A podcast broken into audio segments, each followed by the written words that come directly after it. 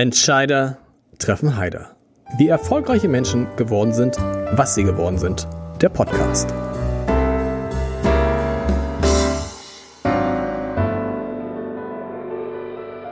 Herzlich willkommen. Mein Name ist Lars Heider und ich habe heute einen Mann zu Gast, darf ich das so sagen, bei dem sich jeden Tag äh, hunderte Hamburger nackig machen. das, das, das, oder? Und denken, oh, was, was, passiert jetzt hier bei Entscheider treffen Heider? Nein, es ist nicht so, wie, wie Sie, wie ihr vielleicht denkt. Ähm, er, er hat aus einer kleinen Hautarzt, Hautarztpraxis, guck mal, jetzt stocke ich schon bei Hautarztpraxis, dabei kommt das schwierige Wort, kommt gleich noch, ein, ein großes, fast könnte man sagen, luxuriöses Unternehmen gemacht. Zumindest sehen seine Wartezimmer aus wie anderswo Wohnzimmer. Ich freue mich auf den Gründer und jetzt kommt es des Dermatologikums. Überstanden. Professor Dr. Volker Steinkraus. Herr Steinkraus, schön, dass Sie da sind. Ja, vielen Dank, Heider. Sie haben etwas, was noch kein, was noch kein ähm, Gast bei Entscheidertreffen Heide hatte, sind der erste, für den ich eine Note gefunden habe im Internet. Die Note 1,3 auf Yameda. Das ist so ein Bewertungsportal für unter anderem für Ärzte, für alles Mögliche. Wussten Sie das, dass Sie da sind und dass Sie da eine Note haben, 1,3? Ja, das wusste ich, da habe ich schon mal reingeguckt. Und äh, diese Plattforms äh, zur Beurteilung von Ärzten haben natürlich heute heutzutage eine große Bedeutung. Patienten berichten über ihre Erfahrungen und ist auch für viele, die sich überlegen, soll ich diese Praxis einmal aufs, aufsuchen, ist es auch ein wichtiges Instrument, um sich im Vorfeld zu informieren. Wobei da kann man sehen, 1,3. Ähm, in Wahrheit ähm, haben sie bis auf dreimal immer eine glatte Eins bekommen. Und dann sind halt zwei dabei, die ihnen eine, zwei Patienten haben ihnen eine Sechs gegeben ja. und das versaut dann komplett den Schnitt. Ja, manchmal passt es eben auch gar nicht. Äh Sie antworten dann auch, das war, da war, wir können mal, ein, da war glaube ich ein so ein Fall, ähm, wo, wo sich ein Patient tierisch aufgeregt hat, dass sie nicht das gemacht haben, was er, ähm, was er gern gehabt hätte, aber es wäre halt auch aus ihrer Sicht nicht nötig gewesen. Und dann haben Sie sehr lange auch darauf reagiert und geantwortet. Ja, da hat natürlich jeder seine eigene Wahrnehmung und äh, für, für mich als Arzt gibt's ein Konzept, nach dem ich vorgehe, wie ich Diagnostik, Therapie mache, nach dem einleitenden Gespräch. Und einigen äh, passt es dann vielleicht gar nicht. Und da ist ab und zu mal einer dabei, der dann irgendwie ausschert und sagt, nee, komm, ist nicht mein Arzt, aber das ist ja auch gut. Wir haben ja freie Arztwahl in Deutschland. Gucken Sie, sich, ähm, gucken Sie sich auch an, welche Bewertung Ihre anderen 40 Ärzte aus dem Dermatologikum so kriegen auf Yameda. Ist das ein Tool, was man nutzt, um so einen Eindruck zu bekommen? Nein. Wir wissen, dass dieses Tool sehr, sehr subjektiv ist und mhm. immer von äh, Momentaufnahmen äh, geprägt ist. Und ich glaube, dass dieses Tool am Ende nicht repräsentativ für die Leistung eines Arztes ist. Das ist alles sehr, sehr subjektiv. Also das gucke ich mir nicht an, wie die anderen bewertet werden. Ich glaube, dass wir ein Top-Team haben, äh, äh, super Kollegen, die sehr zugewandt sind. Das ist ja das Allerwichtigste. Und äh, wie sie dann am Ende bewertet werden, ja, das ist vielleicht eine Zusatzinformation, die man nochmal hier und da erfährt, aber die ist nicht ausschlaggebend in meiner Beurteilung, was das für ein Kollege ist. Wie bewerten, das ist interessant, weil ich auch die Frage bei mir auch immer habe, weil Sie haben ähm, ähm, auch eine Redaktion, die so, so noch ein Tick größer ist, aber ist immer schwierig, die Leute genau im Blick zu haben. Bei mir ist es jetzt einfach, ich kann mir Texte gucken und gucken, wie viel, wie viel schreiben die Texte, wie viel, wie, wie viel schreiben die Kollegen und wie gut schreiben die Kollegen. Wie ist es bei Ihnen? Weil Sie sind ja bei den Behandlungen Ihrer 40 Ärzte richtig nicht dabei und müssen ja trotzdem immer sagen, passt der zu uns, ist der gut, macht der eine seine Arbeit gut? Wie bewertet man als Chef von so vielen Ärzten andere Ärzte und deren Leistung? Ja, also zunächst einmal ist natürlich gibt es natürlich ganz bestimmte Einstellungskriterien, die bei uns extrem wichtig Klar. sind, wenn Sie sich mit jemandem zwei Stunden unterhalten und ein bisschen abfragen, äh, was er bisher gemacht hat und wie er eine Sicht äh, äh, der Dinge hat und äh, was die Leute auch äh, privat machen, was sie für Menschen sind. Das ist ja auch ganz, ganz wichtig. Mhm. Was macht jemand, wenn er nicht arbeitet? Äh, und äh, wenn das alles schlüssig ist und jemand sympathisch rüberkommt, bei uns ist natürlich die Zuwendung zum Patienten ein zentrales Element, dass das äh, mit Empathie geschieht. Und wenn jemand das ausdrückt und dann auch noch fachlich gut ist, äh, dann versucht man es ja häufig miteinander. Und dann weiß man natürlich nach ein paar Monaten schon kriegt man Resonanz von Patienten und Kollegen, ähm, wie dieser äh, Arzt ankommt und ähm, das ist äh, das ist dann das Entscheidende, um sich zu überlegen, arbeitet man langfristig zusammen oder war das vielleicht nur ein kurzes Gastspiel? Die meisten Ärzte bei uns sind ja seit vielen Jahren mhm. im Hause. Äh, und das bestätigt eigentlich diese, diese Auswahlkriterien. 40 Ärzte in einer Hautarztpraxis, das ist es, im, also eine sehr große, das klingt irre viel. Ja. Wie viel, wie viel Patienten braucht man, um diese 40 Ärzte zu beschäftigen und auch bezahlen zu also können? Also man muss, äh, man muss erstmal sagen, von den 40 Ärzten sind, äh, sind etwa 10 im Labor. Okay. Die sind schon mal, fallen schon mal aus. Das heißt, die untersuchen die ganzen Proben? Die untersuchen die Proben, sitzen am Mikroskop äh, und so weiter. Dann gibt es, äh, haben wir ähm, äh, sechs äh, Gefäßchirurgen, die praktisch auch schon mal raus sind aus der Dermatologie, weil die eben Venen behandeln. Dann haben wir zehn jüngere Ärzte, die quasi mitlaufen äh, und äh, ausgebildet werden von uns. Ähm, dann sind immer ein paar in Urlaub. Wir haben dann noch ein, einige ähm, ähm, Kliniken in Hamburg, die wir konsiliarärztlich betreuen, mhm. wo wir dann mittags für unsere Ärzte hingehen. Das sind drei, vier Stellen in Hamburg, wo praktisch immer auch ein paar Ärzte nicht im Hause sind. Zum Beispiel im Marienkrankenhaus äh, sind wir auch noch konsiliarärztlich tätig.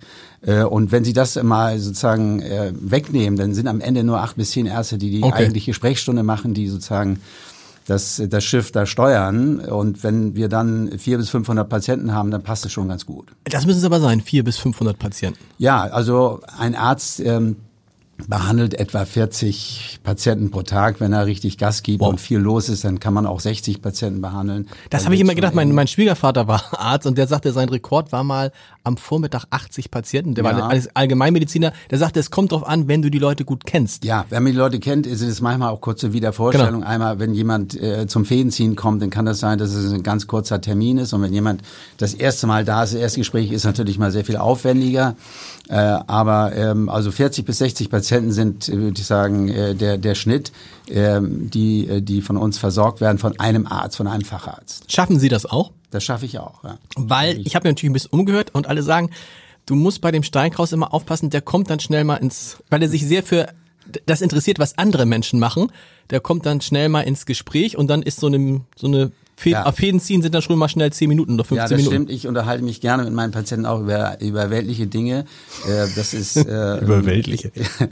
die, die raus sind aus der Medizin. Äh, aber ähm, ich werde natürlich auch von meinen Kollegen häufig gefragt, können Sie noch, können, kannst du noch mal eben kurz raufgucken? Dann springt man sozusagen von Zimmer zu Zimmer und guckt auch nochmal einen anderen Patienten an, der eigentlich gar nicht von einem persönlich versorgt wird, aber wo, wo sozusagen zweiter Blick ähm, gewünscht wird. Äh, insofern bin ich schon sehr in Action, wenn ich da bin und hoffe, dass ich mir zu Beginn auch die nötige Zeit nehme, aber in der Wiedervorstellung gibt's natürlich auch mal den einen oder anderen Termin, der dann etwas schneller abläuft. Das ist richtig. Sie nehmen nur Privatpatienten. Warum? Nein, wir nehmen also. nicht nur Privatpatienten, wir nehmen alle Patienten. Aber, aber man muss privat den, bezahlen, von oder? Von den 500 Patienten sind, ja richtig, von den 500 Patienten, die wir haben, sind etwa 250 Privatpatienten. Ah, okay, und die und anderen 250 sind Selbstzahler. Also jeder zweite Patient bei uns ist ein Selbstzahler.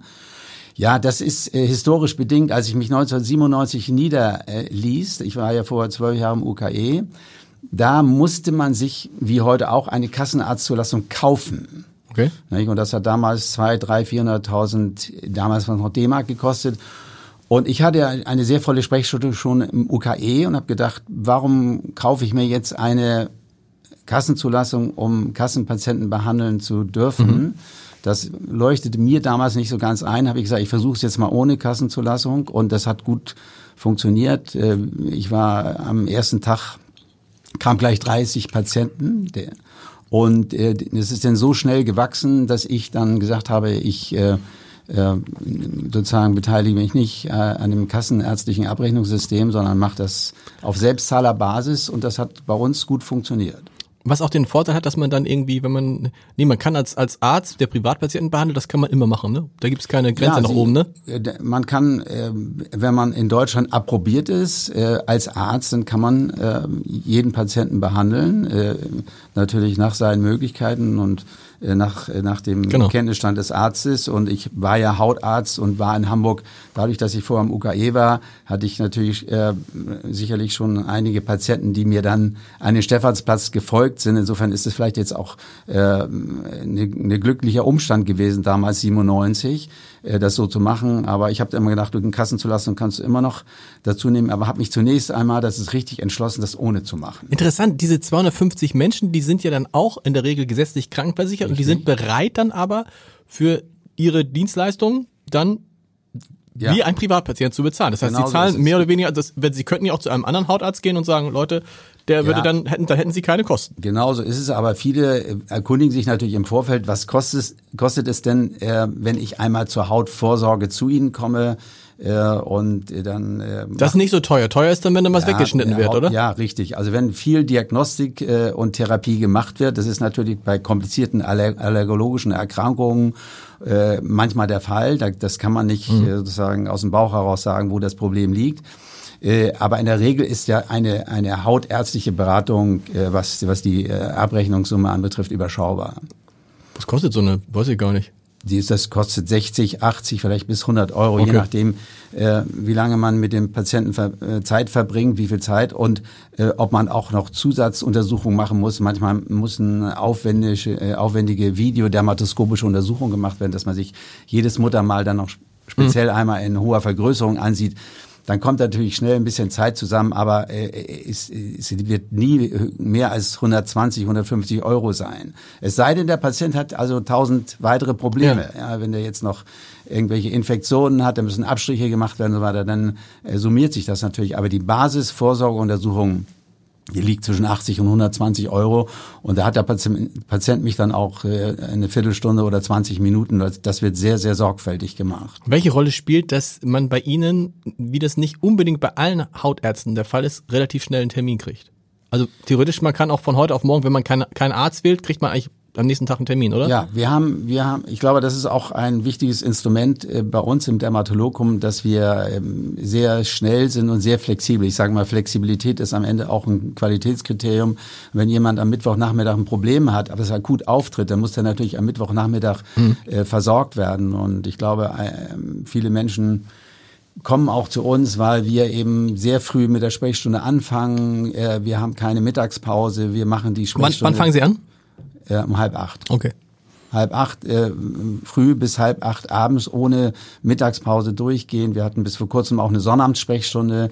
Wir machen auch Hausbesuche, wenn es sein muss. Also geht nicht, gibt's nicht. Das ist eigentlich ein zentrales Motto. Und Ihre, die, mit denen ich gesprochen habe, die sagen, wenn er eins hasst, dann ist es, wenn ein Patient um 14 Uhr kommt und um 14.02 Uhr noch im Wartezimmer sitzt.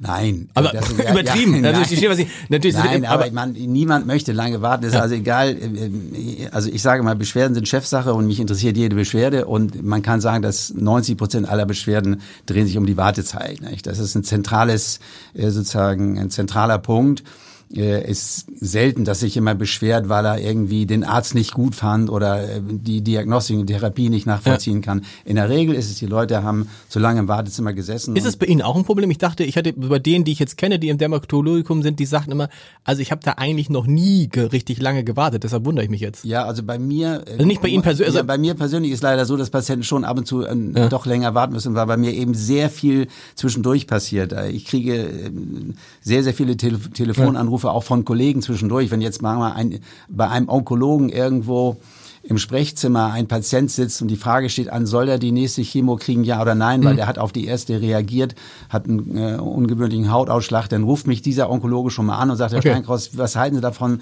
Kann ich weitermachen oder müssen wir aufhören? Und da kann ich ja nicht sagen, ich rufe jetzt in zwei Stunden zurück. Das heißt, ich mache das dann zwischen den Patienten.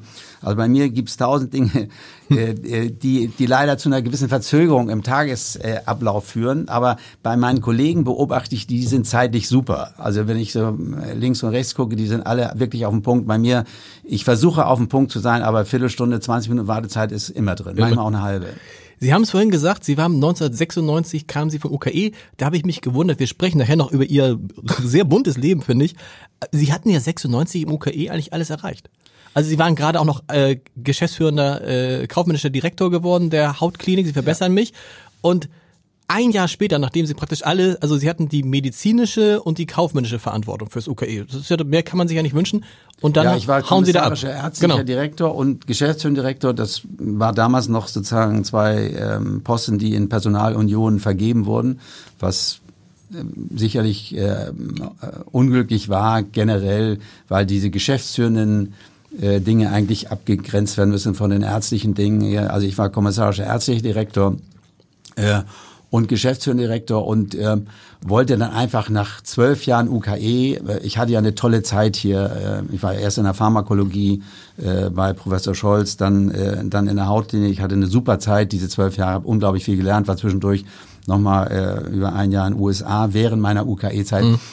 Aber alles hat seine Zeit und ich wollte dann auch gerne raus aus dieser ähm, Beamtenstruktur, sage ich jetzt mal, das soll jetzt nicht despektierlich klingen, aber man ist natürlich schon sehr eingebunden in, in feste Rahmenbedingungen im UKE und ich war immer so ein Freigeist. Ich habe gedacht, ich möchte irgendwie mich breit aufstellen, mich äh, ein dermatologisches mhm. Institut machen, wo man alles von A bis Z machen kann. Äh, gerne mitten in Hamburg, wo die Leute auch schnell und leicht hinkommen, gute Erreichbarkeit. Also das hat mich dann alles ein bisschen in die Richtung gebracht, vielleicht doch eigene neue Wege zu gehen. Sie haben es gerade gesagt, es ist schwierig, wenn man die kaufmännische Verantwortung und die medizinische Verantwortung hat. Das kann ich mir auch äh, vorstellen bei der Gründung des Dermatologikums, weil als Mediziner sagt man, wir machen nur das Nötigste. Als Geschäftsmann sagt man, na ja, aber wenn der jetzt doch Lust hat, sich statt der drei Muttermale oder vier Leberflecken lässt er sich acht wegnehmen, ist es natürlich finanziell besser. Wie kriegt man das zusammen? Ja, ich glaube, man diese kaufmännische Seite, die muss man eben dadurch äh, versuchen zu bedienen, indem man einfach mehr arbeitet und äh, mehr Patienten macht. Mhm. Nicht? nicht beim einzelnen Patienten mehr Diagnostik und Therapie macht, sondern statt äh, zehn Patienten kann ich ja auch 50 Patienten behandeln oder lange Sprechstunden. Ich habe ja, sagen wir, in den ersten äh, Jahren des Dermatologums ja, da habe ich quasi sieben Tage die Woche gearbeitet, äh, zwölf Stunden ohne Pause ja. und habe natürlich immer, wenn jemand abends um acht sagt, kannst du es nicht eben noch machen? Ich bin fahr, muss morgen nach Berlin für zwei Tage und ich hätte das gerne vorher erledigt, habe ich natürlich gesagt, natürlich mache ich das. Ja. Haben meine Schwestern dann immer mit den Augen gerollt, dass ich abends um acht noch eine OP mache, äh, aber ich habe es dann einfach gemacht und äh, das war vielleicht auch so ein bisschen sozusagen die Geschichte des Dermatologikums in den ersten Jahren, dass wir natürlich wirklich Gas gegeben ja. haben. Ähm, war, haben Sie bewusst diesen Standort am Stephansplatz genommen? Ähm, den, den kennen natürlich alle, die alte Oberpostdirektion. Ähm, alte Postdirektion oder Oberpostdirektion? Nicht, dass ich durch das etwas Falsches sage. Ja, das ist die alte Oberpostdirektion. Richtig, genau. Ähm, ja, das war natürlich ein Riesenglück. Äh, ich wäre beinahe bei Ihnen hier in der Nachbarschaft in der, in der Fleetinsel ähm, okay. gelandet, äh, hatte da auch schon Räume zeichnen lassen und so weiter. Aber dann flatterte mir durch Zufall ähm, von einem Makler ähm, äh, ein Angebot ins Haus, dass man auch an den Stephansplatz, und da habe ich gedacht, boah, Stephansplatz, beste Lage beste, in Hamburg. Ja, gute Lage. Äh, alle Schnellbusse halten vor der Tür, alle Buslinien, habe ich gedacht, das ist mir was. Und bin ich ja, und dann bin ich da reingegangen, es war ein leeres Haus. Die Post hatte das ja gerade äh, verkauft ähm, an, an Johann Max Böttcher, ein Kaufmann aus Husum. Äh, und ähm, der, der hier äh, Industriehallen äh, primär hatte in Rotenburgs Ort und ähm, der sich diese Innenstadtimmobilie von der Post gekauft, die war eigentlich mehr oder weniger verwaist und leer. Die Post ist da ja raus, war noch das Postmuseum, war da noch drin. Und ähm, dann bin ich da durchgegangen und habe gesagt, boah, was ist das äh, für eine Location? Wer das nicht kennt, riesige, ja, also riesige Decken. Also ja, 1870 gebaut äh, und und äh, lange Flure und und hohe Decken. Aber eigentlich doch für so eine für so eine Klinik, für so eine Praxis viel zu schön, oder? Ja, äh, nein, würde ich sagen. Nee? Ist, nein, auf keinen Fall. Also das ist einfach lichtdurchflutet, breite Flure, wunderbar. Äh, sowohl im, im Sommer, also im Sommer ist es kühl, im Winter äh, ist es ist es auch gut. Wir haben tolle tolles Licht nach Norden. Wir gucken ja auf Planten und Blumen. Also mhm. als Hautarzt müssen wir immer eine gute Beleuchtung haben. Und das Nordlicht, das weiß jeder Fotograf, ist eigentlich das, Absolut. schönste Licht. Das ist äh, stabil und sicher. Und dann hatten wir, konnte ich mir das ja aussuchen. Da habe ich gesagt, die, äh, wir wollen die Fläche nach Norden um keine Sonne drin zu haben. Das sind helle, tolle Räume und äh, ja, das war ich Liebe auf den ersten Blick. Ich weiß noch genau, ich habe das äh, am 15. März 1997 den Mietvertrag unterschrieben bei Johann Max Böttcher, mhm. äh, sein, bei seiner damaligen Mitarbeiterin Frau Minninger, der ich unendlich dankbar bin, dass sie das, denn die, ohne sie wäre das alles nicht gegangen. Die hat das ja alles so ein bisschen Weg, äh, den, die Steine aus dem Weg geräumt. Und vier, fünf Monate später, im September, haben wir dann schon eröffnet. Da haben wir also fünf Monate äh, diesen alten Kasten, da ist ja Stroh in den Wänden. Mhm. Das ist ja, da standen ja früher Pferde drin, mhm. in einer alten Oberpostdirektion mit Postkutschen. Das ist wirklich ein, die, die Historie des Hauses ist unglaublich. Und da war auch das äh, früher das Postbetriebsarztzentrum, also wir waren nicht so ganz fremd, okay. äh, sondern und äh, und ähm, konnten dann dort oben im zweiten Stock diese große Fläche anmieten. Da war ich natürlich Feuer und Flamme und habe da auch gar nicht lange gezögert. Ich habe das sofort gemacht. Und haben, äh, wann haben Sie angefangen, weitere Flächen zuzumieten? Relativ äh, zügig. Ja. Also das Haus äh, vermietete sich relativ schleppend. Das war mein Glück. Meistens kann man sich ja dann, wenn man möchte, nicht so ausdehnen, mhm. äh, wie es erforderlich ist. Hier ging das, dass ich dann, also ich habe mit 700 Quadratmetern angefangen, den einen langen Flur und dann wenige Monate später als äh, als wir wirklich unglaublich stark gewachsen sind. Ich habe ja als äh, Arzt alleine angefangen und nach drei Monaten habe ich den zweiten Arzt mhm. eingestellt und dann war es eigentlich so, dass ich alle zwei drei Monate ein weiterer Arzt dazu kam. Äh, und äh, dann konnten wir uns aussehen. Das war das ein, ein großes Glück äh, weil, weil dieses Haus im Prinzip leer war und äh, Patienten waren begeistert von diesen, von diesen hohen Räumen. Und äh, ja, das hat uns auch ein bisschen geholfen, weil es auch ähm, diese Wertschätzung für die Architektur, die ähm, fließt auch so ein bisschen über in die Wertschätzung für den Menschen, mit dem man sich in diesen schönen Räumen unterhält. Also ich habe immer tolle Kommentare von meinen Patienten erhalten, wie schön es ist, dass sie in so schönen Räumen sitzen, die so hell sind und freundlich und hier untersucht werden. Das ist ja auch lustig mit allen. Erstmal müssen Sie noch sagen, wie viel Quadratmeter haben Sie jetzt? Mit 700 angefangen? Wir haben jetzt viereinhalbtausend Quadratmeter. Die Miete muss man erstmal die Miete rein verdienen, ne? Die Miete ist, äh, ist natürlich gigantisch, äh, aber wir, wir machen ja auch weit über 100.000 Behandlungen pro Jahr, behandeln okay. Patienten aus aller Welt äh, und ähm, das ist klar, dass sich das am Ende rechnen muss. Ein, Haut, ein Hautarztunternehmen, wie wir jetzt sind, ist es natürlich wie ein mittelständischer Betrieb. Wir haben, wir haben fast 200 Mitarbeiter und müssen, müssen, wie gesagt, diese hohe Miete stemmen, haben hohe Material, sozusagen Kosten. Äh, aber am Ende haben wir eben auch unglaublich viele Patienten und wir haben vor allem, äh, das ist ja ein weiteres Standbein, was äh, die meisten gar nicht wissen, wir haben eben ein sehr großes Einsendelabor, also 150 Ärzte aus Deutschland, egal ob sie nun äh, am Starnberger See oder in Flensburg sitzen, äh, schicken uns alle ihre Präparate, also ah, alles, ah, okay. was operiert wird, wird bei uns am Stephansplatz in Hamburg untersucht. Und dann auch, habe ich mal gelernt, gelagert für zehn Jahre, ne? Oder? Gelagert für zehn Jahre. Ne? Und da, Wie das heißt, da gibt es eben so einen Riesenraum, da liegen Millionen von Hautfetzen. Genau so ist es und äh, vielleicht nicht Millionen, aber naja, aber gut, wenn Sie sagen 100.000 über ja, ja, mal zehn aber sehr viele. Also wie gesagt, wir haben und das ist natürlich ein äh, auch ein, eine eine wichtige Säule unseres Hauses Klar. ist eben diese dieses Einsendelabor und äh, das kriegt der Patient, der uns besucht, nicht natürlich mit. gar nicht mit, dass wir äh, oben drüber nochmal die gleiche Fläche haben, wo 30 MTAs rumlaufen und und Hautschnitte anfertigen mhm. für für Menschen aus Bochum und, äh, und aus Leipzig. Das wusste ich auch nicht. Es war aber eigentlich relativ klar früh in ihrem Leben, dass sie Unternehmer werden würden, vermute ich jetzt mal, weil Sie kommen aus Handstedt. Ich komme aus Handstedt, aus einer Unternehmerfamilie. Familie, genau. und, äh, der Kaufhaus Dittmar, das kennen sogar, ja. das kennen sogar ich. Ja. So. Kaufhaus gehört Dittmar, es, gehört genau. es der Familie noch? Richtig. Der, der Mädchenname meiner Mutter ist Dittmar. Dittmar. Äh, und ich bin natürlich in einem sehr geschäfts ähm, tüchtigen Haushalt genau. groß geworden. Da gab's also keine Ruhe beim Essen, da ging's von früh bis spät ums Geschäft. Die Kinder waren auf dem Internat, die Eltern haben nur gearbeitet.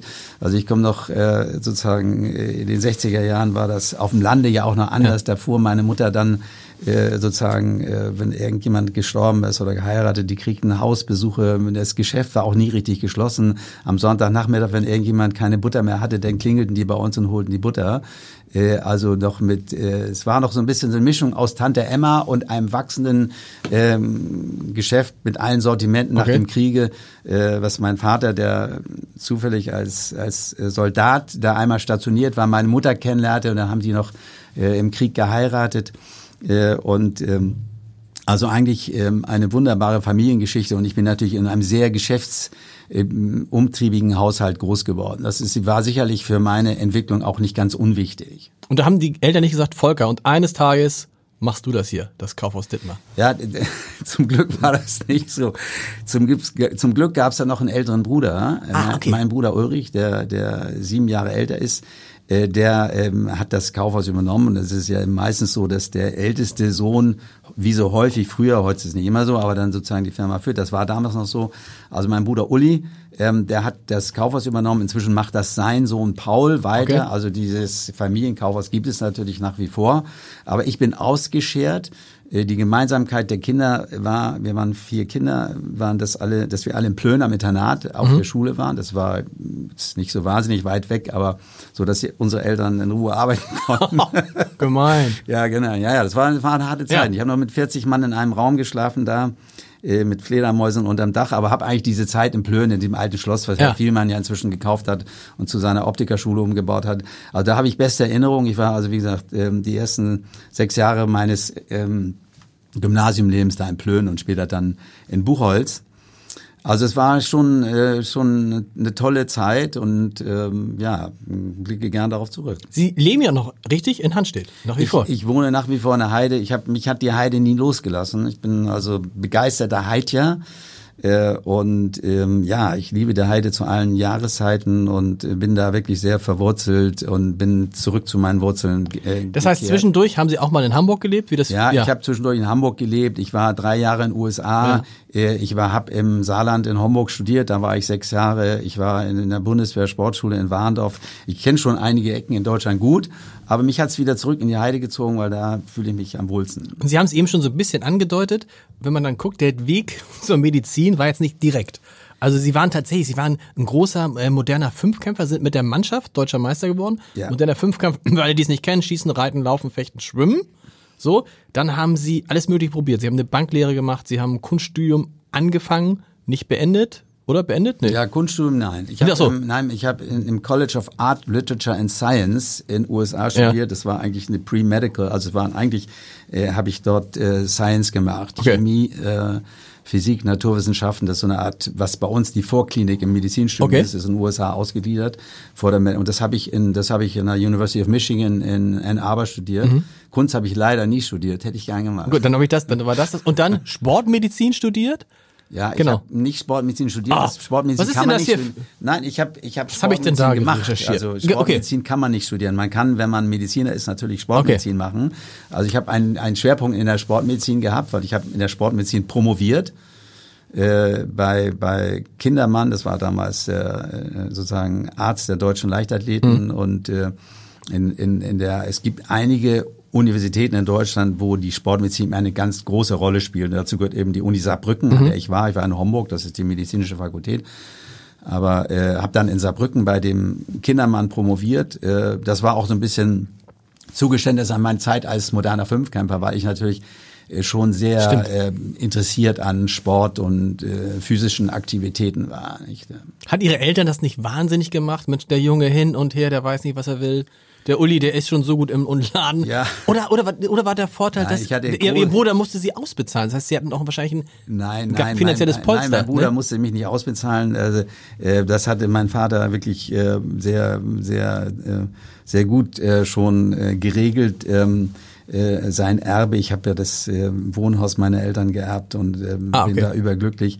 Also das ähm, äh, es war, äh, meine Eltern waren, glaube ich, nicht irritiert durch meine, meine vielen Aktivitäten. Also meine Eltern, ich habe wirklich die großartigsten Eltern dieser Welt gehabt. Das ist ja immer schön, wenn man das im Rückblick mhm. sagen kann, die mir wirklich jede Tür geöffnet haben und alle Möglichkeiten äh, gegeben haben.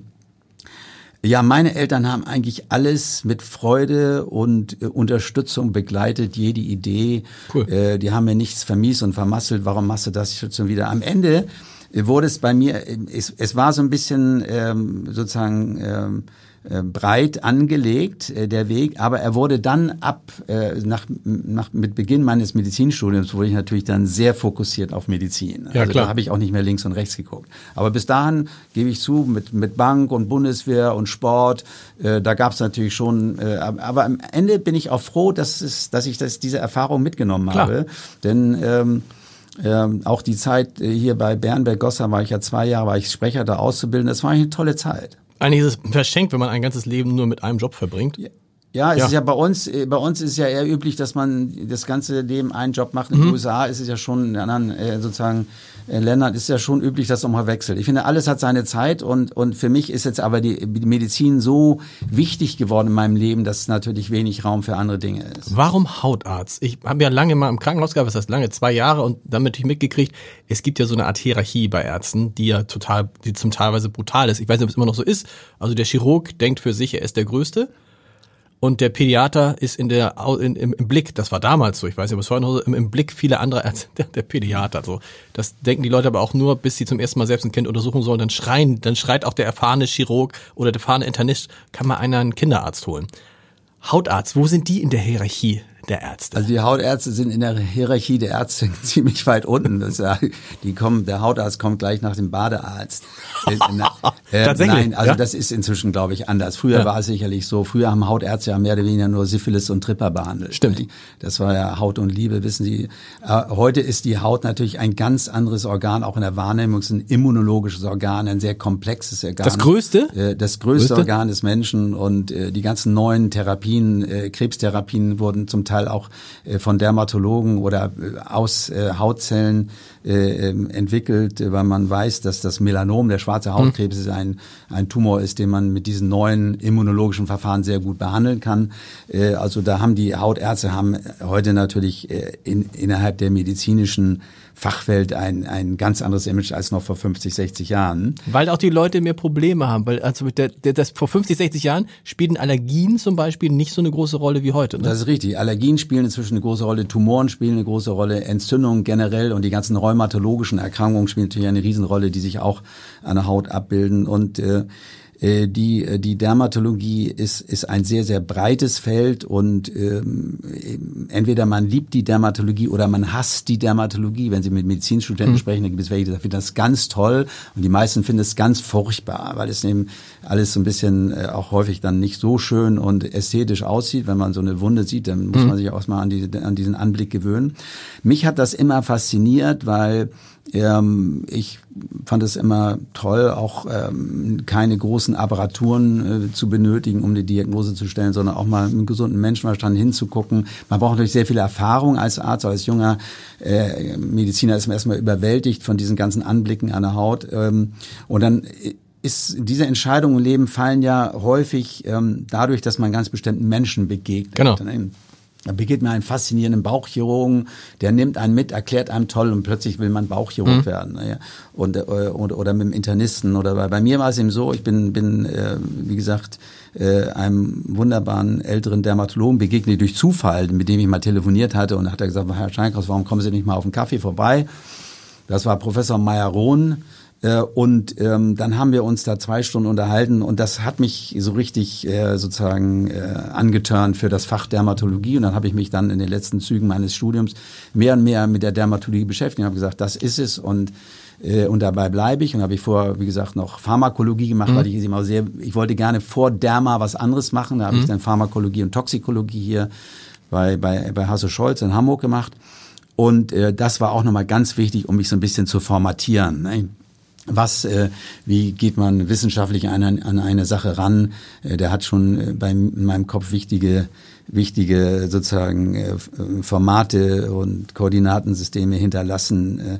Und dann äh, habe ich mich äh, eben mit mit viel Begeisterung, Leidenschaft äh, der Haut zugewandt und äh, je mehr Haut ich machte, desto besser fand ich das, mhm. weil es natürlich ein, nicht nur ein großes Organ, sondern es ist eine Hülle die erstmal den meisten Menschen ziemlich wenig sagt, aber ist natürlich auch in der äh, sozusagen Kulturhistorie der Menschheit ein ganz wichtiges Organ. Total. Äh, auch in der Sprache. Wenn Sie, wenn Sie zum Beispiel sagen, ähm, ähm, ich konnte meine Haut retten. Das geht mir unter die Haut, sagen, genau. Ich wollte, ich konnte mein Leben retten. Genau. Also Haut steht auch irgendwie für Leben. Oder wenn Sie sagen, er ist eine ehrliche Haut, wollen Sie eigentlich sagen, er ist ein ehrlicher Mensch. Genau. Also Haut steht für Leben, Haut steht für Mensch und äh, die Haut, das habe ich immer mehr und mehr dann natürlich auch gemerkt, ist auch ein Medium für Kommunikation, visuelle, taktile Klar. Reize werden über die Haut vermittelt. Und es gibt also einmal das Leben Hautkrankheiten ähm, äh, und das auch ist komplex, weil nicht jede Hautkrankheit, nicht alles, was man an der Haut sieht, ist eine Hautkrankheit. Mhm. Es gibt auch viele innere Dinge, die sich vorübergehend an der Haut zeigen aber eigentlich gar nichts mit der Haut zu tun haben. Nehmen wir an, Sie trinken jetzt einen Gin Tonic, den mhm. Sie nicht vertragen, die kriegen Sie plötzlich Nesselfieber, haben genau. überall Quaddeln, denken, was mit meiner Haut nicht in Ordnung, dabei ist die Haut tipptopp. Es ist irgendwie, Ihr System verträgt diesen Gin Tonic nicht. Ja, Gürtel, so. Gürtelrose ist wahrscheinlich auch so ein... Ja, Gürtelrose ne? ist auch eine Sache, die sich an der, da sind es natürlich äh, Hautnerven, die beeinträchtigt werden, wo sich das an der Haut zeigt, weil... Was dann aber auch rein psychisch sein kann, zum Beispiel, wenn jemand unglaublich viel Stress hat, oder? Ja, äh, wahrscheinlich äh, weniger als man denkt. Okay. Äh, die Gürtelrose kann jeden von kann Sie oder genau. mich, wir können morgen eine Gürtelrose kriegen. Und häufig denkt man, das sind irgendwelche Stressauslöser. Das kann mal der Fall sein, aber Stress per se macht keine Gürtelrose, okay. muss man schon so sagen. Stress kann man Herpes machen. Das ist was ähnliches genau. wie eine Gürtelrose. Kommt aus der gleichen Gruppe, aber ein ganz anderes Virus. Ähm, äh, aber es gibt natürlich viele Viren, die es auf die Haut abgesehen haben. Jedes Virus hat ja so seine, seine Vorliebe für ein Organ. Ja? ja. Und äh, es gibt eben ganz bestimmte Viren, die befallen eben nicht die Leber und die Lunge, sondern die befallen die, die Haut. Haut. Äh, und ähm, äh, wir unterscheiden ja generell zwischen den Neubildungen an der Haut, äh, Tumoren, gut oder böse, dann immer die Frage, mhm. und diesen ganzen Entzündungen. Die mhm. Entzündungen können eben infektiös sein, ein Virus oder ein Bakterium oder irgendeine andere ein Erreger oder ähm, es gibt eben diese ganzen Erkrankungen, die nicht infektiös bedingt sind. Und das ist eigentlich unser Problem heutzutage. Rheuma der Haut, Beispiel, ja. Schuppenflechte. Warum kriegt jemand eine Schuppenflechte? Das ist ja keine Infektionskrankheit. Warum kriegt jemand eine Neurodermitis? Das mhm. ist ja auch keine Infektionskrankheit. Warum kriegt jemand, jemand ein Ekzem? Warum wird die Haut krank? Und das treibt uns um. Das ist intellektuell unglaublich spannend. Da muss man nicht gucken, könnte eine Allergie dahinter stecken? Könnte es eine persönliche Belastungssituation dahinter stecken? Ähm, oder sind es vielleicht irgendwelche Gewohnheiten? Wäscht der Mensch sich falsch? Oder was macht er eigentlich mit seiner Haut? Was für einen Beruf hat der? Das ist immer eine Frage an meine Patienten. Was machen sie beruflich? Genau. Weil es für mich natürlich wahnsinnig wichtig ist, ob jemand jetzt im Labor arbeitet oder in einer Lagerhalle, ja. wo irgendwelche Dinge gelagert werden, oder ob er äh, wie Sie am Schreibtisch sitzt und ähm, Interviews macht. Oder im Podcaststudio hinter mehreren so, Plexiglas, ja, ja. hinter mehreren Plexiglasscheiben. Dieses unternehmerische, wir haben vorhin schon gesprochen, das war drin und deshalb haben Sie auch das Dermatologikum erstmal, das war Ihr Unternehmen lange. Ja, es war, mal, es war mein Unternehmen. Ich habe das als äh, Einzelunternehmer gegründet, 1997, aber bin dann so schnell gewachsen, dass äh, ich, ich äh, relativ schnell dann auch Partner aufnehmen musste. Man mhm. kommt sonst in so einen großen Gewerbebetrieb, wenn wir 500, ich, wenn wir 500 Patienten am Tage haben, die kann ich ja nicht alle sehen. Äh, und ähm, mein Ziel war dann immer, Leute zu holen, die mindestens genauso gut sind wie ich, die äh, genauso leidenschaftlich äh, Haut machen und eine Departmentstruktur aufzubauen. Das heißt, wir haben dann Chirurgen äh, geholt, die äh, sich besonders gut in der Gesichtschirurgie mhm. auskennen. Wir haben dann Venenleute dazu gehört, die toll äh, Venen ähm, operieren können. Sehr viele Menschen haben ja ein Krampfaderleiden, was wirklich belastend ist und was behandelt, behandelt werden muss ähm, Allergologen, Kinderdermatologen und die, wie ich eingangs sagte, die Dermatologie ist ja ein wahnsinnig breites Fach. Dermatologie gilt wie HNO immer so eins der kleinen Fächer. Mhm. Es ist natürlich ein Riesenfach, die Dermatologie. Äh, und ähm, es hat sich auch bewährt, äh, dass man auch nicht alles selber macht. Ich bin ja noch so ein irgendwie so ein Urvieh, der alles so ein bisschen selber macht. Ja, ich hab, kann operieren, ich äh, bin Allergologe. Sagen Ihre Kollegen übrigens auch, am liebsten würde er immer alles selber machen. Ja, das mache ich. So ist es auch leider. Aber ich muss auch lernen, natürlich zu delegieren. Und äh, die die moderne Medizin, die ist natürlich sehr äh, viel diversifizierter. Ähm, und wenn jemand heute sich gut mit der Schuppenflechte oder mit dem, mit dem Melanom auskennt, mhm. dann kann er eigentlich nur noch Schuppenflechte oder Melanom okay. machen. Da gibt's äh, tausende von Studien laufen. Oder wenn jemand jetzt ein guter Lasertherapeut ist, wir haben zum Beispiel 30 Laser, wenn mhm. Sie diese 30 Laser bedienen wollen, ähm, dann, dann können sie eigentlich nur noch lasern. Und ich ähm, äh, habe, äh, glaube, äh, früh erkannt, dass wir so eine Departmentstruktur haben müssen, um wirklich auch gut am Patienten zu sein. Und auch erkannt, ich habe eigentlich für das Unternehmerische keine Zeit, erstens. Und zweitens, wo haben Sie das ganze Geld hergenommen? Kredite. Ja, also das ist ganz einfach, das war ein ganz einfaches KfW-Darlehen. Äh, okay. Äh, die waren ja vor 25 Jahren noch leicht äh, zu erhalten. Äh, heute ist es ja sehr, sehr schwierig, einen, einen Kredit zu erhalten. Aber damals, vor 25 Jahren, ging das noch relativ gut. Ich kam von der Uni, hatte eine gute Vita, war junger Professor, warte zwölf Jahre am UKE, äh, bis zum Schluss Geschäftsführer und Direktor der Hautklinik und wollte mich niederlassen. Da hat natürlich jede Bank gesagt, wie viel Geld brauchst du. Okay. Das war damals so eine äh, tolle Hamburger Hausbank, die ich hatte, die dann gesagt hat, komm, das machen wir mit diesem äh, KfW-Darlehen, Kreditanstalt für Wiederaufbau. Und äh, insofern ähm, habe ich das natürlich mit Fremdkapital gemacht, aber ich hatte auch da keine Angst, äh, dieses Geld aufzunehmen. Ich habe gedacht, es gibt eigentlich im, im Leben eines, eines jungen Menschen gibt es auch nur ein wirkliches Risiko. Und das ist das Risiko, persönlich krank zu werden. Ja. Also wenn ich als junger Arzt sage, ich, ich will jetzt hier sowas machen und will äh, übertrieben gesagt Tag und mhm. Nacht arbeiten und habe einfach Spaß dran, will die nächsten 30, 40 Jahre hier vor Ort bleiben und das aufbauen, dann äh, habe ich immer gedacht, für, was soll mich daran aufhalten? Das, stimmt. das Einzige, was mich aufhalten, dass morgen ein Schicksalsschlag kommt Klar. oder ich habe einen Unfall und so und darin, dagegen kann sich kein Mensch versichern, genau. weder ich noch Sie. Und äh, habe gedacht, wenn das nicht passiert und wir hoffen mal, dass das nicht passiert, äh, dann kann dich nichts aufhalten. Also unterschreibe ich jetzt jeden Vertrag. Ich habe einen langfristigen Mietvertrag, ich habe auf 30-jährigen Mietvertrag wow. unterschrieben. Äh, und, Damals schon? 19, ja, ja, gut. Man kann glaube ich, nicht mehr als 30 Jahre mieten. Aber ich nee. habe zehn Jahre und vier, genau. vier, vier Optionen so, auf fünf Jahre. Okay. Das waren ja quasi 30 Jahre. Ja. Natürlich ein unglaublich tolles Commitment meines Vermieters zu sagen, ja. wir geben dem auf 30 Jahre diese, diese Fläche mitten in der Stadt. Äh, äh, und habe ich gesagt, wenn du nicht krank wirst, äh, kann dich nichts aufhalten. Und so war es auch. 2016 haben Sie trotzdem verkauft das Unternehmen. Das ja. heißt, Sie sind jetzt im Moment, ist richtig, sind Angestellter in, ich ihrem, bin, ich bin in dem Unternehmen, das Sie gegründet haben. Richtig. Genau. Ich bin Angestellter in dem Unternehmen, was ich gegründet habe, ist richtig. Und es war äh, äh, auch genau richtig, dass wir äh, verkauft haben, weil dieses Unternehmen ist so groß geworden, das kann nicht mehr von einer Person geführt werden. Mhm. Und äh, es war auch äh, für uns unmöglich, jemand aus eigenen Reihen zu finden. Wir waren dann zum Schluss fünf Partner äh, und ähm, äh, haben dann auch immer so im Kreise der unserer jüngeren Ärzte geguckt, wer könnte eventuell da in die Lücke springen, die wir eines Tages hinterlassen. Mhm. Aber die jungen Leute, muss man eher, ehrlich sagen, die committen sich ungern und gehen ungern zur Bank und sagen, ich leihe mir jetzt Geld und weil Ist ja auch weiß, ein Schritt, ne? Ja, dann hast du, wem nimmst du zwei, drei Schritt. Millionen dann, auf, genau. Und dann äh, muss ich hier die nächsten 30 Jahre am Stephansplatz bleiben, vielleicht wollen wir dann doch irgendwie noch nach München oder woanders, woanders hinziehen und, und dann äh, sind es sehr, sehr komplexe Entscheidungen, vor denen sich viele Menschen dann scheuen, junge Leute. Äh, und ähm, dann haben wir gedacht, wer, wer soll denn dieses Dermatologen jetzt eigentlich in die nächste Generation führen? Mhm.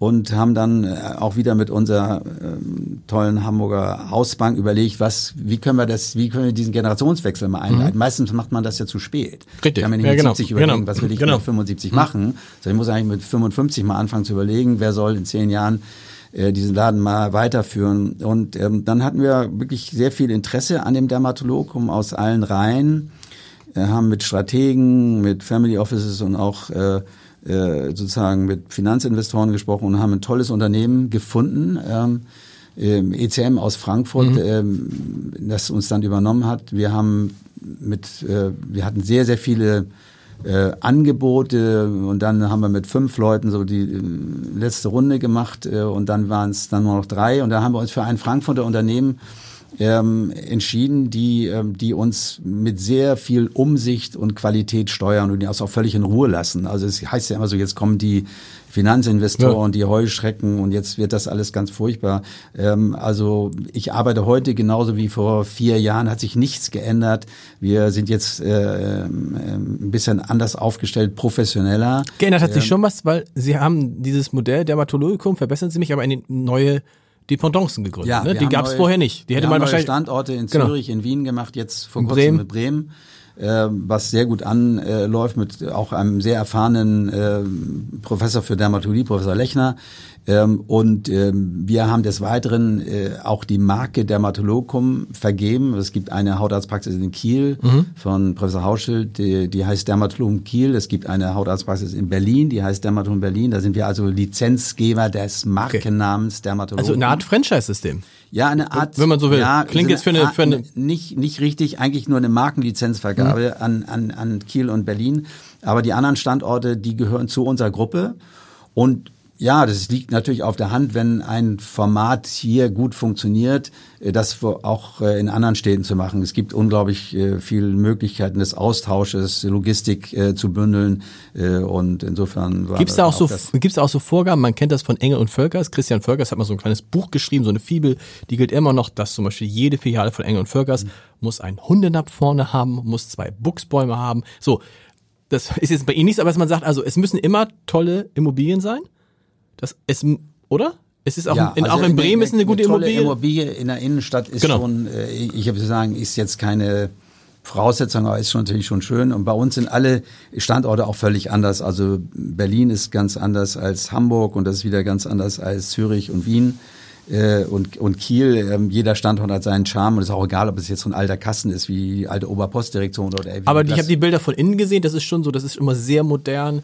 die Wartezimmer sehen jetzt nicht aus wie so ja, mit, die mit diesen alten. Standorte ne? sind natürlich, ja, in, in Hamburg ist ja eigentlich ähm, die Einrichtung so ein bisschen vorgegeben durch dieses alte Gebäude. Klar kann man das jetzt modernen Möbeln vollstellen, aber Hamburg ist anders gewachsen und äh, die die, die neuen Dermatologiker, die sind natürlich ähm, äh, auch, auch ein bisschen moderner. Da gibt's äh, tolle Wartezimmer, das ist alles äh, Glas. Das war jetzt, das war jetzt kein, ich finde, ich finde das Wartezimmer in Hamburg ist doch, also diese, mit diesen Sesseln, ja. das ist, ich sag, wenn du, wenn du jemanden da reinsetzen würdest und sagen würdest, wo bist du jetzt gerade, mhm. würde man, glaube ich, nicht auf die Idee kommen, dass es eine Hautarztpraxis ist, oder? Ja, also Hamburg ist schon sehr speziell, ja. gebe Ihnen recht. Äh, ich dachte, das wäre jetzt sozusagen das, auch das nein, Vorbild nein, das, für die anderen, nee. Nee, nee, nee. Also ich, ich, ich finde, es muss auch immer nur in sich schlüssig sein. Mhm. Ich muss in das Wartezimmer Zimmer muss passen vom Stil her und auch die Patienten müssen sich da gerne reinsetzen. Die Stühle müssen ja auch funktional sein. Die ältere Menschen können sich nicht so einen tiefen Sessel setzen.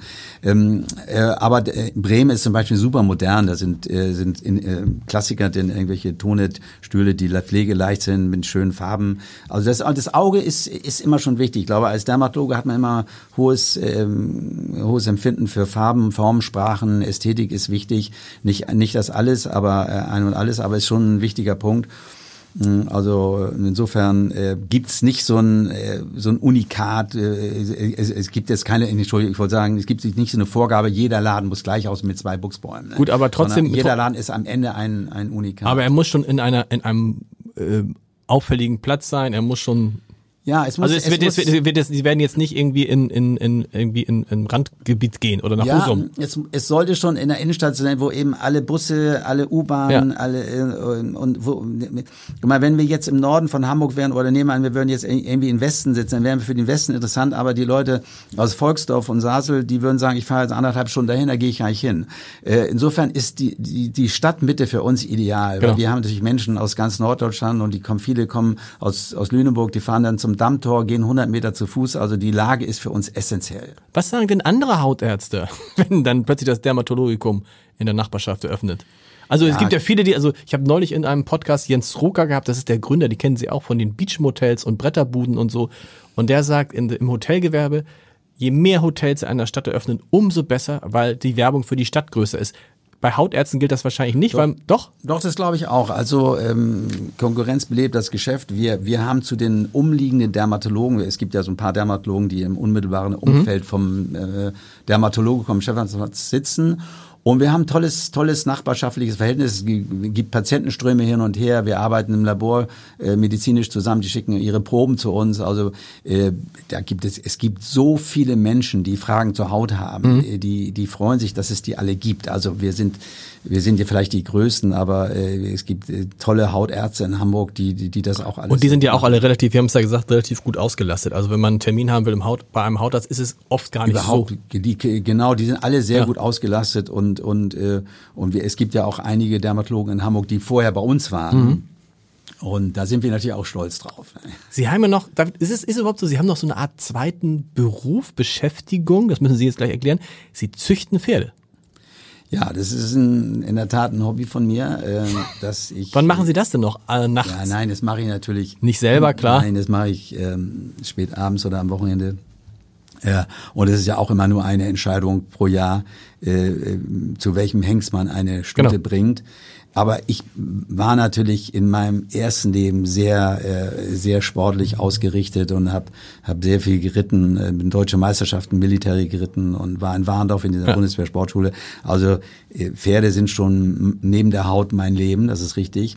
Und ich habe eben das große Glück, das in der Lüneburger Heide auch äh, äh, sozusagen in einem kleinen Bereich weiterzuführen und auch da eine ganz spezielle Pferderichtung zu züchten, nämlich äh, hoch im Blut stehende sogenannte Vollblut, mhm. keine reinen Vollblüter, aber Hannoveraner.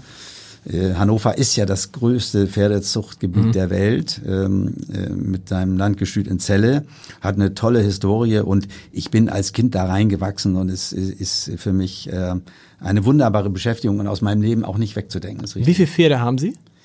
Ich habe vier Zuchtstuten, mit denen ich züchte. Okay. Und das große äh, Problem ist als Züchter immer, wie wird man dann die Pferde, die man züchtet, los? Ist das ein Problem? Äh, ja, ja, ja. Man denkt ja immer, boah, ja, nee, nee, was, was, was, was immer nein, aber, so, das ist ja stimmt. Wir haben, wir haben uns auch mal interessiert für meinen Sohn mal, ob man, ob man ein Pferd kaufen will. Und da waren wir bei so einer Züchterin, normale Pferde. Und da habe ich gestaunt, wie günstig so ein Pferd ist. Ja, das ist das Problem. Der Züchter möchte natürlich die Pferde für viel Geld verkaufen, ähm, ähm, ähm, aber wenn man da eine schwarze Null schreibt, ist das schon gut. Okay. Ähm, und äh, das ist alles sehr aufwendig, aber äh, man versucht natürlich, äh, das erste Gebot ist das Beste, wenn ein Pferd am besten natürlich schon als Fohlen zu verkaufen. Ähm, aber wenn man sich so eine Lücke sucht und ich züchte eben keine Springdressur mhm. oder, oder äh, Distanzpferde, sondern ich züchte wirklich nur Vielseitigkeitspferde, das hängt auch wieder mit der Heide zusammen, weil ich natürlich ein Kind äh, mhm. der Lumüler Szene Klar. bin sozusagen äh, und Lumülen immer geritten bin und Lumülen ist eben Vielseitigkeit und äh, insofern züchte ich Vielseitigkeitspferde. Äh, und ähm, ja, das ist äh, das ist ein Hobby. Man kann ja auch mit jetzt äh, mit 66 nicht mehr so richtig reiten. Natürlich reite ich noch mal ein bisschen spazieren, aber man denkt dann doch mehr an seine Schneidezähne und am Montagmorgen. äh, und wenn man 30 ist, reitet man natürlich mit einer ganz ja. anderen sozusagen Courage da durchs Gelände. Äh, und man kann sich diese Beziehung zum Pferdesport natürlich erhalten, indem man sagt, jetzt nicht mehr aktiv reiten, sondern es gibt dann viele andere Möglichkeiten, sich mit Pferden zu beschäftigen, unter anderem mit der Zucht. Aber dann sind sie ja voll ausgelastet. Das, das, das haben auch viele gesagt, mit denen ich gesprochen habe. Das Interessante bei ihnen ist, dass man ihnen, man merkt ihnen dieses, dass sie so viel arbeiten, aus irgendeinem Grunde nicht an. Und ich soll sie fragen, wie sie das machen. Ja, also, also, ich habe ich, ich hab äh, ein relativ einfaches äh, Prinzip seit längerem. Ich, ich gehe eigentlich jeden Morgen eine, eine knappe Stunde in den Wald, alleine mit meinem Hund. Ganz normal spazieren. Ganz normal spazieren. Schnelle spazieren. Dann, okay. Ja, ich gehe also jeden Morgen. Das heißt, wenn morgens, weil Sie müssen ja irgendwie, das ist noch, also Sie müssen dunkel. Ich gehe im Dunkel los, ja, ja. ja. Ich gehe im Dunkel los und kenne die, ich kenne die Wege in der Heide wie meine Westen. Stehen dann auf um 6 Uhr morgens? Oder ja, ja, ich stehe, ich stehe um 6 Uhr auf äh, und und und gehe ähm, gehe dann eine Stunde wirklich stramm äh, spazieren, dass ich auch richtig ins Schwitzen komme. Äh, mit, mit meinem Hund. Ich habe einen Mischling, einen äh, Labrador Maja Wischler äh, Mischling, mhm. der sich wahnsinnig darauf freut, der äh, mich morgens dann sozusagen Weg. freudig empfängt, wenn es, weil er weiß, es losgeht, egal was für ein Wetter ist, jetzt ziehe ich mir die Gummistiefel an, geht's eine Stunde im Wald. Und das ist ein tolles Training, weil das ist nicht, nicht zu anstrengend. Äh, ich, äh, mit dem Joggen habe ich es ja auch lange versucht, ja. bin ja früher auch durch Fünfkampf viel gejoggt, Klar. aber das ist mir dann doch geht zu doll auf die Gelenke. Und ich glaube, man muss in jedem Leben, in jeder Lebensphase wieder eine neue Balance finden. Und meine Balance ist jetzt äh, schnelles Spazierengehen, so dass man so ins Schwitzen kommt. Und das ist äh, das mache ich jeden Morgen und das ist unglaublich gut. Danach gibt's einen Ingwertee mit Zitrone und einen Löffel Honig und ansonsten mache ich eigentlich nicht so viel. Krass. Und ich habe wirklich Spaß an meiner Arbeit. Ich glaube, das ist entscheidend. Das ist das. Und der, Sie haben, ich schicke ja immer allen einen Fragebogen vorab und dann wundern sich, manche wundern sich, die Fragen aus dem Fragebogen kommen gar nicht vor. Ist auch so. Das sind ja meistens Fragen, vor allen Dingen Fragen, die dann in, in der Zeitung veröffentlicht werden.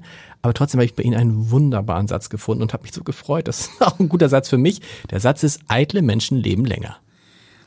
Ja, das ist in der Tat so. Jemand, der ähm, eitel heißt ja nicht nur, äh, ich will, dass meine Haare richtig sitzen ja. und äh, eine gute Haut haben und äh, schlank sein, sondern es, man passt eben auch ein bisschen mehr auf sich auf. Ne? Und das ist wirklich ähm, okay. äh, ganz interessant, dass Menschen, die auf ihr Körpergewicht acht geben, die gut aussehen wollen, die gesund sein wollen, äh, das ist anders, als wenn man sich so gehen lässt. Ja. Ich bin überzeugt davon, dass eitle Menschen älter werden. Äh, und eitel ist ja immer bei uns schnell auch so ein bisschen negativ besetzt. Ja, eitel finde ich muss nicht unbedingt, wenn es so affig eitel ja, ist. Das, das ist was anderes. Das okay. ist was anderes. Aber eitel sich eitel so ein bisschen auch auf, auf sich achten nicht. Es ja. gibt ja auch ganz viele, ich kenne ganz viele äh, Mütter und auch Väter, die nur noch achten auf ihre Kinder zum Beispiel. Ja. Dann sage ich Leute, ihr müsst auch mal oder nur noch an ihre Kinder denken. Dann sage ich gern mal, denk an dich, wenn es dir gut geht, wird es deinem Kind wahrscheinlich auch gut gehen. Wenn es dir aber schlecht geht, mhm. spürt es dein Kind auch. Ähm, genauso ist es. Und man muss, äh, ich glaube, das Wichtigste im Leben von allen, allen Dingen ist, dass man versucht, gesund zu bleiben. Ja. Ähm, wir stecken nicht drin, aber man kann versuchen, gesund zu bleiben. Ja, dass man eben nicht raucht, regelmäßig schläft, einen, einen tollen Freundeskreis hat und irgendwie ein glückliches, versucht ein glückliches Leben zu führen, versucht die Vorsorgen regelmäßig zu machen. Mhm äh, wie gesagt, man, es kann morgen vorbei sein. Das Leben ist ja sehr, sehr verletzlich, wie wir als Ärzte jeden Tag ja, erfahren, ja. weil Menschen, die viel jünger sind als man selbst, äh, vor Riesenproblemen stehen. Und ich glaube, es ist wichtig zu wissen, ich habe auch äh, sozusagen großen Einfluss selbst darauf, ob ich gesund bleibe. Ich habe es nicht ganz in der Hand, aber ich kann es doch ziemlich gut beeinflussen. Ich muss versuchen, gesund zu bleiben. Super. Denn wenn ich nicht gesund bin, kann ich auch nicht meiner alten kranken Mutter helfen, dann kann ich nicht meinen Kindern genau. helfen. Das heißt, ich muss das eigentlich wenn, voll den, funktionieren, genau, genau. um auch den anderen Menschen, die vielleicht aus irgendwelchen Gründen nicht voll funktionieren, helfen zu können. Deshalb muss ich schon äh, gesund bleiben.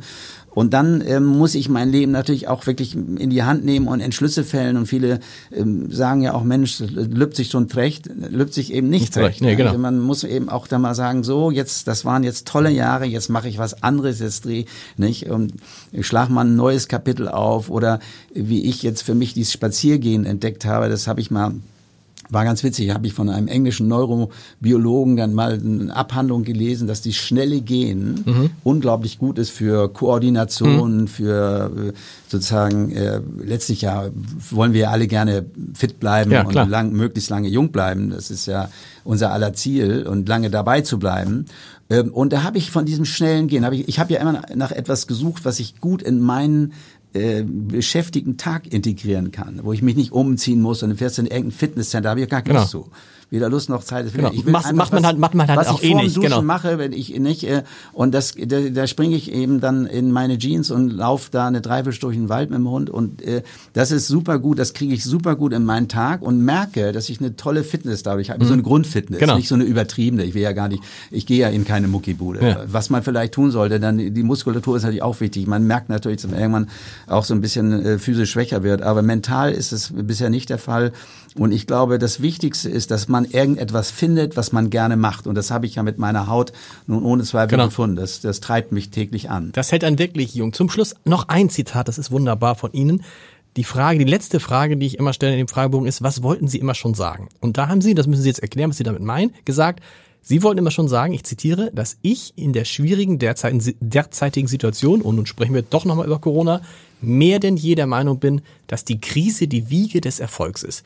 Da würden jetzt einige sagen, hast du sie noch alle? Im Moment ist die Krise einfach nur nervig. Nein, die Krise ist die Wiege des Erfolgs, weil in der Krise, wenn es Menschen schlecht geht, äh, da ähm, ist man unglaublich kreativ. Es stehen sehr, sehr viel neues, äh, neue Ideen in solchen Zeiten. Äh, und ähm, äh, wenn man, wenn man sozusagen die Menschheitsgeschichte angeht, gab es ja immer unglaubliche Krisen und Klar. immer äh, äh ging es wieder bergauf. Und ich glaube wirklich, dass es bergauf geht. Man könnte im Augenblick ja meinen, wenn man die Nachrichten liest, ist irgendwie ein Dauertal. Mhm. Aber auch dieses Dauertal wird vergehen und es gibt über 300 Firmen, die daran, die versuchen, Impfstoffe zu entwickeln und irgendwann Corona wird da bleiben, wird uns begleiten. Aber ich glaube, äh, auf vielen Ebenen rücken die Menschen jetzt näher und die ganze Homeoffice-Geschichte, Artificial Intelligence, äh, auch die Digitalisierung wird vorangetrieben, wo wir, glaube ich, was wir, glaube ich, sträflich mhm, absolut. Denn, denn äh, wieder? Absolut, ich habe es auch absolut, absolut, absolut. Sie, nein, aber ich meine, wenn Sie wenn Sie vom Hauptbahnhof im Wallringtunnel, wenn Sie da telefonieren, dann bricht das Gespräch ja. ab. Wenn ich immer, wenn jetzt hier ein Unfall ist, was wer, wer ruft denn aus dem Wallringtunnel die Polizei an, weil es ja gar keine Verbindung. Das kann, ist für mich unvorstellbar.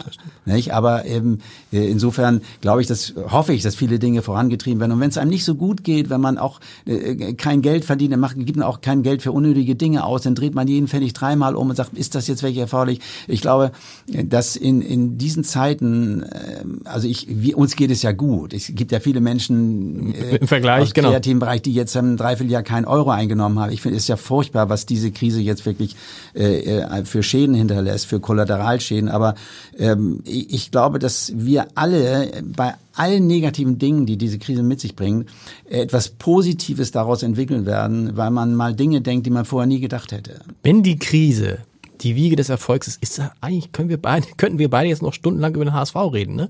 Das ist irgendwie.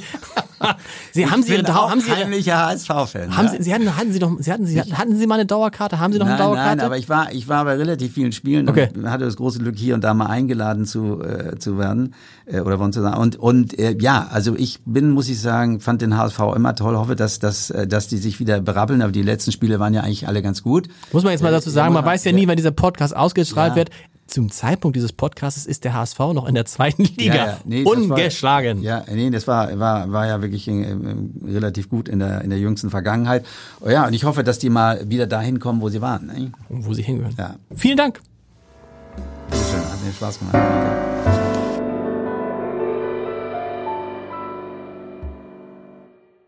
Weitere Podcasts vom Hamburger Abendblatt finden Sie auf abendblatt.de slash podcast.